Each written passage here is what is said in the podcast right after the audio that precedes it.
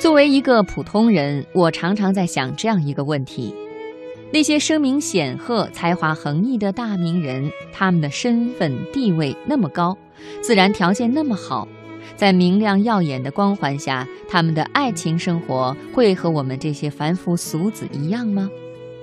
我们接下来看看下面三个大名人的生活细节，你也许就会一目了然。文章来自《现代女报》。熟悉现代文学史的人都知道，著名女作家丁玲的丈夫陈明比丁玲小了十三岁。他们的相识结缘是一次在延安看话剧，当时陈明在台上扮演高尔基的名作《母亲》里的伯夏，他英俊洒脱的形象和富有才华的表演，让丁玲在台下直为他鼓掌。也许这就叫做一见钟情吧。和咱们普通人一样，后来陈明做了丁玲的助手，也开始了相恋。但相恋后，来自社会各方面的阻力很大，让年轻而脆弱的陈明不得不屈服于压力，忍痛割爱，跟剧团里的一个女演员结了婚。新婚后不久，夫妻俩呢就一起去拜访陈明的领导丁玲。聪明而敏感的妻子从丁陈二人的眉梢、眼角里发现，原来他们才是真正相爱的人。真难得呀！这位通情达理的妻子竟然选择离开陈明，而成全丁陈的爱情。这样，陈明与丁玲在苦练了五年后，才终于结合。那时，丁玲三十八岁，陈明二十五岁。不料他们的命运与婚姻一样，充满了坎坷。可贵的是，这对历经磨难的老妻少夫，并没有被岁月磨去爱情的品质和趣味。八十多岁已经是白发的老太婆的丁玲，还像是一个小女孩似的，经常在陈明面前撒娇。有一次，丁玲为了要吃路边的糖炒栗子，而陈明因为怕她高血糖，不给她买。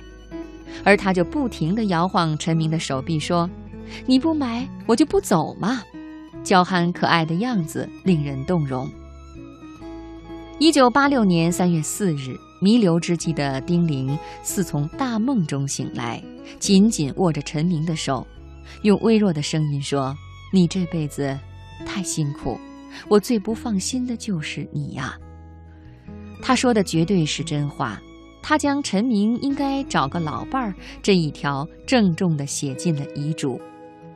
后来，陈明也真的就依照丁玲的遗嘱续了弦。和丁玲、陈明夫妇不一样，被称为全世界最出名的农民的杂交水稻之父、著名科学家袁隆平，他的妻子邓哲只是普通的家庭妇女。他们的爱情是中国最常规的那种。别人介绍一拍即合，就这样成了一家人。结婚度蜜月的时候，袁隆平加班到十一点才回来，妻子要陪着他一起到不远处的小河里游泳。他都出门了，袁隆平却仍然在屋子里磨磨蹭蹭。不一会儿，他就叫着妻子的名字，问：“邓哲，剪子在哪儿？”他不解地问：“你不是去游泳吗？要剪子做什么？”袁隆平解释说：“河里有渔民布下的渔网，你要是万一被渔网缠住了，拿剪子一剪，危险不也就被剪开了吗？”妻子听了一股幸福的潮水涌向心窝。他们结婚二十六年的时候，家里才有条件安装煤气热水器。这时袁隆平五十九岁，邓哲五十一岁。邓哲兴奋地放了热水洗澡，袁隆平就在卧室外面，每隔两三分钟都要大声地喊他的名字，并且让他答应。这样喊了几次，邓哲有些烦，就让他别喊了，说洗个热水澡都不消停。可是袁隆平却一直喊到他洗完澡出来。他问他：“你为什么要这么喊呀？”袁隆平说：“我是怕你煤气中毒啊。”一会儿听不见你的动静，我就有些急，就喊你一声，你答应了，我才知道你的安全，我也就放心了。一席话说的妻子感动不已。后来他再洗澡时，袁隆平一直喊，他就一直应着。我敢保证，如果有人拍摄下这个情景，这将是世界上最动人的一个画面。二零零九年五月二十六日中午，著名的漫画大师丁聪在北京去世。几天后，这位著名艺术家的告别仪式举行了，简单的令人不敢相信，没有治丧小组，没有追悼会，甚至没有普通人家应有的程序。他就这样简单的走了，什么珍贵的东西也没有带走。唯一带走的就是八十一岁的妻子沈俊写给他的一封信。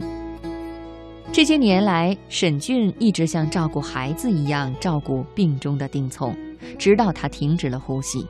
他觉得还有一些事情没有交代清楚，于是就写下了下面这封信，留给这个相伴半个世纪的老伴儿。他还在丁聪的衣兜里一边放上餐巾纸，一边放上牙签。他知道这两样是丁聪出门必备的小物件。另外，还在丁聪的衣服里揣上了高芒所绘的《返老还婴图》，并且附上他写下的最后一封情书：“小丁老头，我推了你一辈子，把你推到最后，也算尽到我应尽的责任了。”现在我不能再推你了，要你自己走了。祝你一路走好。我给你带上你平时爱吃的巧克力、花生，你路上慢慢吃吧。我们很快就会见面的，等着我。永远思念你的老伴儿。